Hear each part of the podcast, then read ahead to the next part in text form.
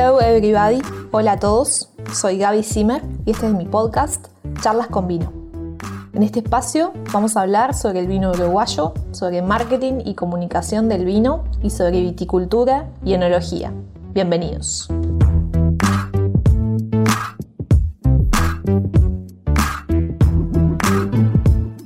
En este episodio charlamos con el enólogo Daniel Cis, líder enológico de diferentes proyectos, Campo Tinto, El Legado, Frip, El Quincho y Bodega Cis. Conversamos sobre los tanat elaborados en el litoral sur, región vitivinícola uruguaya que comprende los departamentos de Colonia, Soriano y Río Negro. Comenzamos.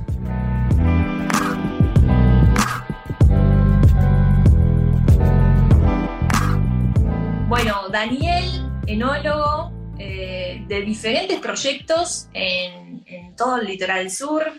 Contanos un poco de, tu actividad en, Colonia. Bueno, eh, yo empecé por, eh, por, un tema familiar, porque nací en la bodega mismo de mis padres, y bueno, después me gustó el tema, siempre ayudaba, siempre estaba en las vendimias desde chico, ¿no? Y bueno, y lo fui viviendo, le fui tomando ese cariño a eso, a esa profesión que es tan especial, que realmente hay que vivirla. Y bueno, y después decidí a poquito perfeccionarme con la gente que estaba trabajando todo el día en los viñedos, bueno, con mi padre, y bueno, y después me tocó la suerte de poder ir a la escuela de enología con todo el esfuerzo que eso implicaba ir desde el interior y después, bueno, alguna beca que también surgió, y bueno, el viaje, conocer mucha gente, la verdad que los compañeros espectaculares, y bueno, a través de la Asociación de Enólogos siempre se está haciendo un esfuerzo tremendo, sobre todo los muchachos que están allá siempre trabajando, trayendo técnicos, perfeccionándonos, y bueno, y realmente eso está muy bueno. Eh, comencé trabajando un año en mi casa, después tuve en Castillo Viejo una, una vendimia con Duncan, que la verdad me abrió la cabeza, porque la verdad que tipo fenomenal, y Alejandra Seco también, que trabajaba ahí permanente. Y bueno, después entre lo que ganaba y lo que tenía que gastar para vivir, extrañaba también un montón. Me vine para Carmelo y no bien me vine, me llamó la Antirurtia, que ahí fue una oportunidad realmente muy, pero muy buena. Y bueno, tuve 14 años trabajando con ellos. Y paralelamente, cuando empezó Bernardo Marzuca con el legado, eh, comencé a trabajar con ellos. Después Leandro Fripp que había hecho una primer vendimia con Héctor Abona, que realmente un referente acá en el departamento. Me dijo, Daniel, ¿no te animás a arrancar conmigo? Y eso, y bueno, y le buscamos la vuelta y comencé con ellos también. Y después también se han sumado nuevos proyectos del Quincho y bueno, y de, y de otros lados también. Bien, bueno, toda esa sumatoria de proyectos habla muy bien de tu trabajo y, los resultados y no solo también, o sea, me, lo sé por experiencia de, de la buena persona que sos y lo que transmitís también de tu generosidad siempre en compartir conocimiento. Así que eso, es un reconocimiento lindo. Lo lindo sí es que, bueno, más allá que los vinos, uno hace todo el esfuerzo para que le guste a la gente, que lleguen lo mejor posible, lo más rico posible, porque si no, todo el trabajo sería en vano. Pero realmente el cariño de la gente, el esfuerzo que hace la gente en el día a día, buscándole la vuelta para poder trabajar, sobre todo la gente de los viñedos, el, realmente lo del esfuerzo de los empresarios que se ponen firmes y bueno, creen en los proyectos, apuestan a Carmelo, apuestan a la zona, que eso realmente está pero muy, pero muy bueno. Eh, Daniel, vamos, bueno, esta es la semana del TANAT, ayer festejamos el día del TANAT. Lo que, lo que nos reúne hoy es hablar eh, sobre el TANAT del litoral sur, que ahí tienes muchísima experiencia. Bueno, primero me gustaría que nos contaras un poco de dónde, para la y que también si hay alguien que no, que no es de Uruguay o que no conoce cuál es la zona, dónde está ubicada y un poco las características generales de, esa región. Bueno, la zona del litoral sur, como nombramos nosotros, eh, hace muchos años estaba comprendida desde la ciudad de Dolores, departamento soriano, hasta la ciudad de Colonia Capital. En ese trayecto, que debe haber unos 150 kilómetros, había más de 300 productores de uva, había más de 50 bodegas. Después, bueno, por un tema de, historia, se fue perdiendo algunos viticultores, se perdió algunas bodegas, pero hoy en día quedó más centralizado en lo que es Carmelo y Colonia sobre todo, y bueno, y también Conchilla, que hay varios viticultores y algunas bodegas, ¿no? Y esa es un poco lo que fue pasando en la historia. Hoy en día, eh, lo lindo del litoral sur es que es muy diverso. en poquitos kilómetros o en poquitos metros, lo vemos mismo en Carmelo, eh, varía muchísimo el suelo. Eh, tenemos suelos, sobre todo, diferentes formaciones, formación Camacho, formación Freivento, que eh, varía muchísimo. Tenemos desde, por ejemplo, viñedos que tiene Irurtia sobre, casi sobre la roca madre, sobre el Cerro de Carmelo, pasando por Colonia Estrella, en donde en Capotinto y el Legado tenemos suelos profundos, bien permeables, hasta llegar a, Narbona, donde son suelos súper arenosos, que llueven igual 150 milímetros, y al rato están trabajando ahí en el viñedo. Entonces, eh, varía tanto el TANAT, y eso yo creo que es el potencial y la fuerza que tiene esta zona, que en, poquitos, en poquita distancia eh, nos pasa vendimia. Por ejemplo, empezamos a vendimiar un 20 de febrero TANAT y estamos en el 15 de marzo y seguimos vendimiando TANAT. Es una cosa maravillosa que en tan poquita distancia madure tan diferente el Tanat y dando cosas diferentes también, que es un poco la, la fuerza de la zona de lo que es Carmelo y toda su zona. Sí, sí, es súper interesante. En total hay unas 340 hectáreas en toda la región, esos son los datos. Y además del Tanat, ¿qué, otras variedades hay en, Bueno, como segunda variedad tenemos en variedad tinta Merlot, después sigue el Marcelán, que varias bodegas han apostado a eso, empezó su bizarreta junto con Irurtia, hoy en día en el legado se ha plantado, después eh, Adrián Conde en el Quincho también plantó, y bueno, realmente creo que se está dando muy bien al Marcelán aquí en la zona, y viene muy bien para lo que es los blend, con tanat, da mucha fruta, buen color, y con taninos muy suaves. Entonces con el tanat hace ese blend, esa armonía que está realmente muy, pero muy bueno. Después, dentro de variedades tintas en el departamento, tenemos una variedad, tenemos un abanico muy amplio con pequeños porcentajes, desde Pinot Noir, algo de Malbec, eh, La verdad que hay muchas variedades que en el departamento se dan bastante bien. ¿no? Y además hay una particularidad de la región también, que es la edad de las viñas. Hay algunas viñas que son bastante, que tienen bastantes años que a veces es muy difícil, ya hemos estado hablando de esto en otras ocasiones, Daniel, de, encontrar esos registros o saber bien de, qué edad justamente tienen, pero sí hay algunos ejemplares que, bueno, que son plantas de varios años. Sí, por ejemplo, acá los Tanat, en promedio tenemos un de 20 a 30 años y hay viñedos que tienen más. Y realmente el Tanat, eh, cuando, cuanto más años pasa, que la planta pierde un poco lo que es la fuerza, eh, si uno fuera a vender la uva, eh, pierde plata, vamos a hablar claro, pero si uno apunta a calidad muy alta, realmente es una satisfacción muy buena porque se encuentran uvas de excelente calidad y sobre todo taninos muy amables, concentrados pero amables, que es un poco el desafío que tenemos cuando empezamos todos los inviernos, la poda, y bueno, cuánto dejamos, qué, qué hacemos. realmente en Carmelo tenemos esa particularidad de que los taninos son al poquito tiempo el tanat es tomable, ¿no? Que a veces capaz que en otras zonas hay que domarlos un poquito más, ¿no?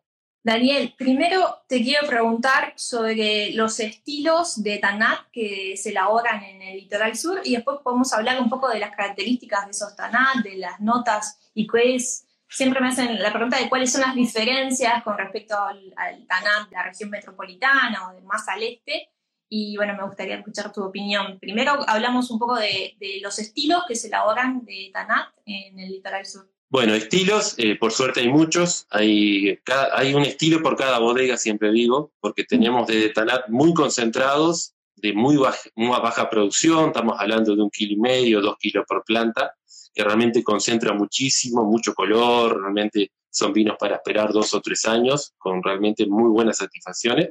Y después también tenemos, y ahí pasamos por todos los estilos, hasta llegar a un TANAT, por ejemplo, de que lo he probado realmente porque a veces hacemos reuniones con los colegas y eso, de 20.000 kilos por hectárea, un TANAT con una rentabilidad muy buena y que es un vino que va a botella a una relación precio-calidad muy buena y que está muy bueno. No podíamos creer cuando nos, dijera, nos decía el viticultor, decía, bueno, esta, esta uva dio 20.000 kilos por hectárea, que digo, es Pedro Subizarreta, junto con Mario, su hermano, elaboró un tanato, un BCP, con 20.000 kilos por hectárea, es muy frutal, muy rico, de taninos amables, y realmente estaba muy, pero muy bueno. Yo siempre digo que cuando, si un día tengo la oportunidad de hacer un proyecto de cero, cero, el encargado de la viña tiene que ser Pedro Subizarreta, porque es súper prolijo, súper, trabaja excelente. Y bueno, realmente un día vamos a hacer algo, no sé qué, capaz que un asado, pero eh, realmente un estilo que, que está muy bueno. Y después tenemos Tanat de capaz que, por ejemplo, en el legado, tanat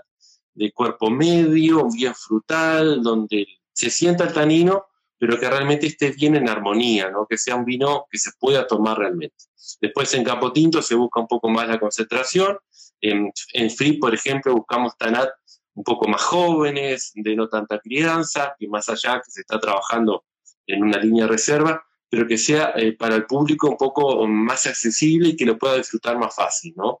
Después sí, para entendedores hay otro tipo de vinos que está realmente muy bueno. ¿Y en qué nos diferenciamos un poco con el sur o otras regiones de Uruguay?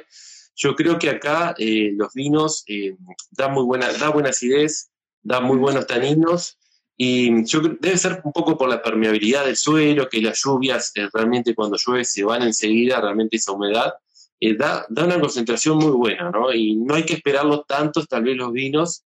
Siempre viene gente de otras partes del Uruguay nos dice, ah, pero el tanata a veces es un poco duro y cuando llegan a Carmelo un poco se sorprenden por eso. No digo que sean más ricos o mejores, ni mucho menos, pero son diferentes y la diferencia está un poco en eso.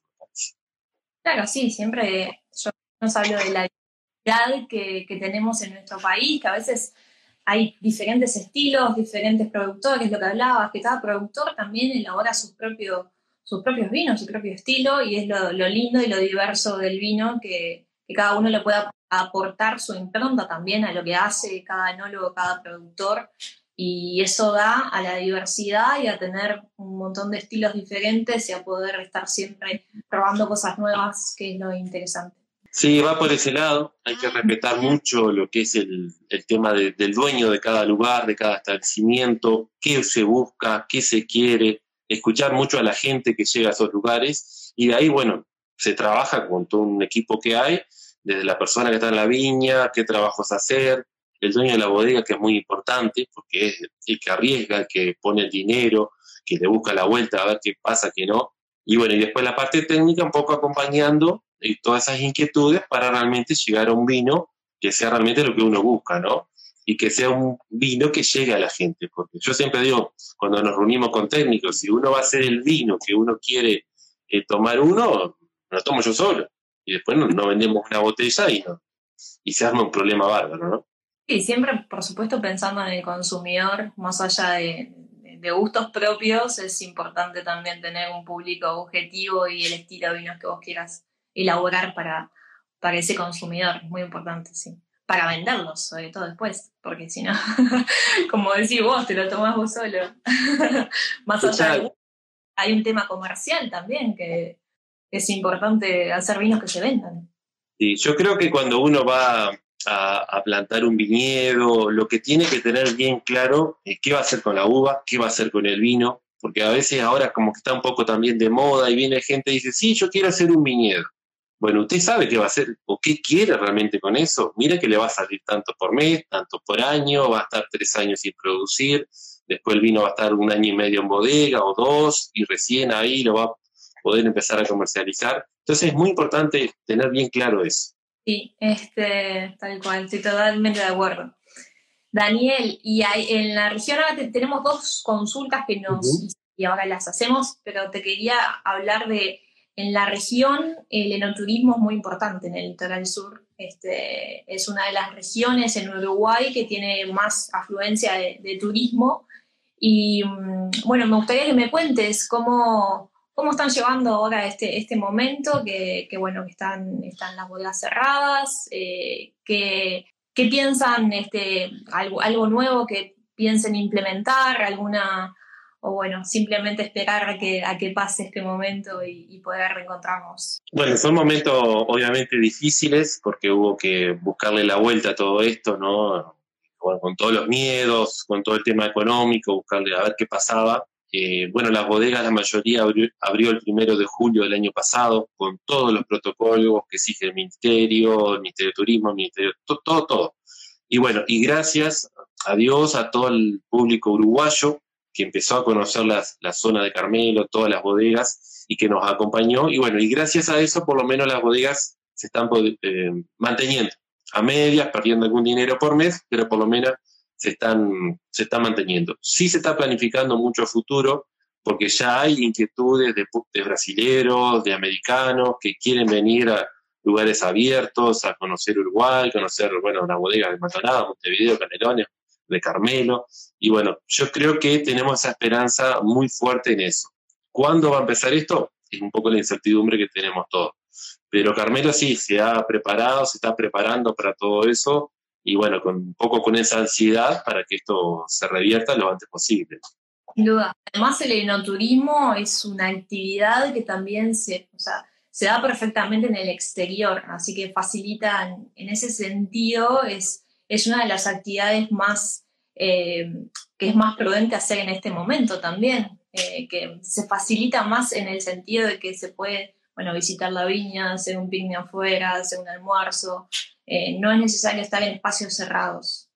Exacto, y, a pesar de todo este, esta convivencia con el COVID, por suerte hasta ahora en ninguna bodega del Uruguay, creo que en ningún hotel, sobre todo, de estos que están en temas rurales, ha habido un contagio, no ha habido un foco, entonces se está trabajando muy, pero muy seriamente, cuidando todo, todos los detalles, y bueno, y por suerte son muchos espacios abiertos, poca, poca gente, eh, se, se maneja con muy poca reserva, con muy pocos lugares, entonces, bueno, eh, se toman todas las medidas. Y por suerte no, no ha pasado nada mal. Bien, Daniel, vamos a responder algunas preguntas que te hicieron por acá. Bueno, esta es, bastante eh, general del TANAT, eh, pero ¿por qué los vinos TANAT, o al menos los que he probado, tienen una sensación áspera en boca y gusto terroso? Nos preguntan.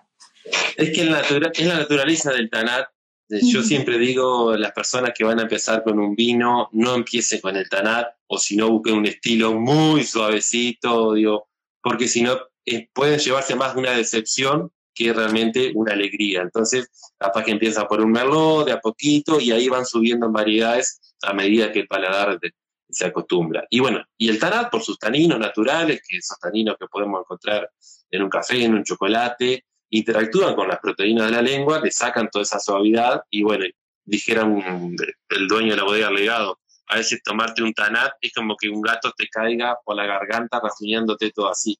Y a veces, bueno, hay tanat, ahora por suerte no, pero antes había tanat que eran muy difíciles de tomar y bueno, eran, eran eso, masticables, ¿no? Realmente. Diferentes estilos de vinificación, inclusive hay, bueno, vinos jóvenes, maceración carbónica, bueno, vinos rosados de Tanat, espumosos de Tanat, pendantes de Tanat. Hay una muy eh, amplia gama de estilos que yo creo que sí, que se puede empezar con un Tanat, un rosado, este, por ahí e ir en aumento en lo que tiene que ver con la intensidad de los taninos eh, y también por supuesto, a medida que aumenta ese volumen, esos taninos terrosos que nombraban, también hay que acompañarlo con diferentes comidas que, bueno, que puedan este, maridar con esos vinos. Exacto. Sí, hay que, buscarle bien la vuelta. Eh, acá en la zona hay unos rosados de Tanat espectaculares y bueno, empezar de a poquito con eso y bueno, pero nos pasaba con, lo, con el público brasilero que llegaba por ejemplo, en una bodega teníamos solamente tanat de, con pasaje por maderas de crianza y, no, y medio como que rechazaban. Después empezábamos con algún rosado, con algún blanco, y bueno, y ahí sí realmente después como que el paladar se va acostumbrando y después sí terminamos con un tanat y que realmente lo encontraba muy, pero muy bien. Bien, eh, tenemos una pregunta. A tu entender, para hacer un vino de corte, ¿con qué otra cepa lo ensamblarías?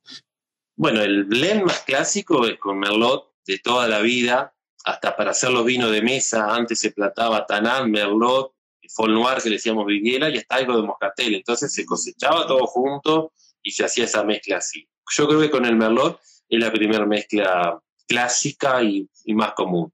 Después con Cabernet Franc anda muy bien, hemos tenido muchas experiencias. El Marcelán realmente con un 10, 15%, hay que probar las bases, ¿no? Pero se adapta muy bien. Y a veces también con algún toque de alguna variedad blanca, algún bionier, algún 3, 4%, eh, le hemos probado hace años y anda muy, pero muy bien.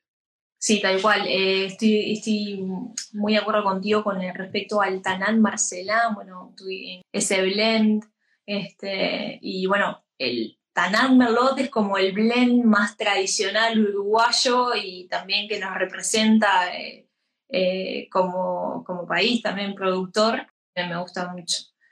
Bien, bueno, hay que saber trabajar el Tanat, dice acá Renzo, de verdad. Tiene todo para dar. Tal cual, tal cual. Y seguimos aprendiendo, ¿no? Porque, bueno, cuando empezó la reconversión de las uvas en la década del 90, uno plantaba Tanat, le, hacía producir muchos kilos y después en los vinos quedaban un poco con taninos verdes, que decíamos, taninos de esos que un poco que raspaban, que molestaban. Y después, por suerte, con lo que hablábamos hoy, la Asociación de Enólogos siempre en esa formación constante, y bueno, y bueno, para lograr TANAT hay que buscar tantos kilos, tan, tal producción, hay que manejarlo de tal manera.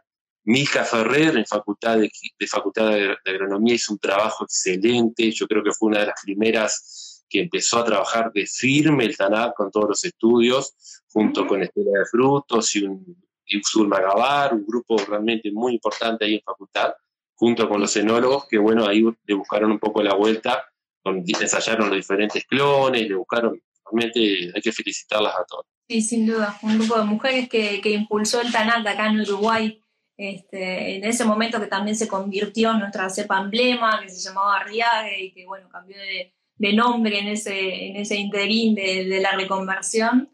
Y, y sí, hicieron un trabajo excelente para, para darle al TANAT todo el potencial que tiene y el trabajo, el estudio también científico, que es importante también para, para obtener buenos resultados y saber cómo, cómo cultivar, cómo manejar la, la uva. Eh, muy interesante todo el trabajo que hicieron. Bien, bueno, la última pregunta que recibimos, ¿cuál es la proporción en hectáreas de plantación del TANAT con respecto al resto de las cepas? Y en hectáreas, eh, por lo menos en Colonia, es un 35%, son 90 hectáreas que hay aquí en el departamento de Colonia. Eh, de a poco se está plantando nuevamente, se está por lo menos eh, de a poquito, pero esa es la proporción un poco del departamento de Colonia. Creo que en Uruguay se mantiene bastante similares. En, en Uruguay es el 27% de Tana. Eh, son 1.600 hectáreas en total. Total de, viña, de todas las variedades. Muy bien, bueno Daniel, muchísimas gracias por este tiempo, por compartir todo lo que sabes eh, sobre el, bueno, el Tanat y la región en general del litoral sur, este, lugareño y bueno, todos tus proyectos. Muchas gracias por tu tiempo. No, gracias a ustedes y bueno, mil disculpas que la tecnología a veces, bueno, tratamos de hacer vino, pero tecnológicamente se ve que somos un desastre. Así que bueno, un abrazo Tanat, como dice Tela Fruto para todos y bueno, y muchas gracias. Bueno, gracias a todos por, por estar ahí, por participar. Si quedan algunas dudas, pueden hacérselas a Instagram o a mí Gracias, Daniel. Gracias, chao, chao. Muchas gracias por llegar hasta aquí. Pueden leer más sobre mi trabajo en mi sitio web, gabyzimmer.com, y los invito a seguirme en Instagram, Twitter y Facebook con el usuario GabyZimmerUy. Hasta la próxima.